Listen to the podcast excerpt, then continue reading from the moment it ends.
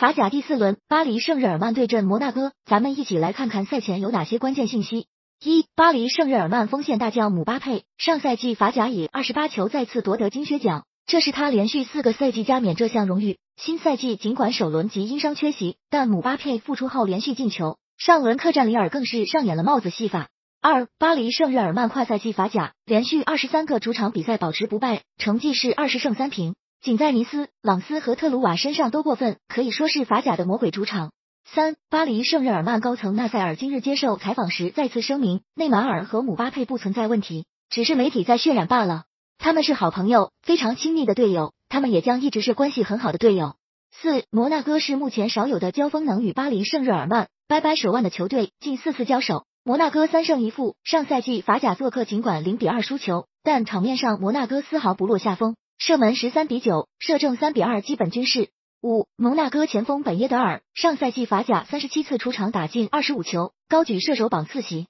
仅次于金靴得主姆巴佩的二十八球，效率也是非常高。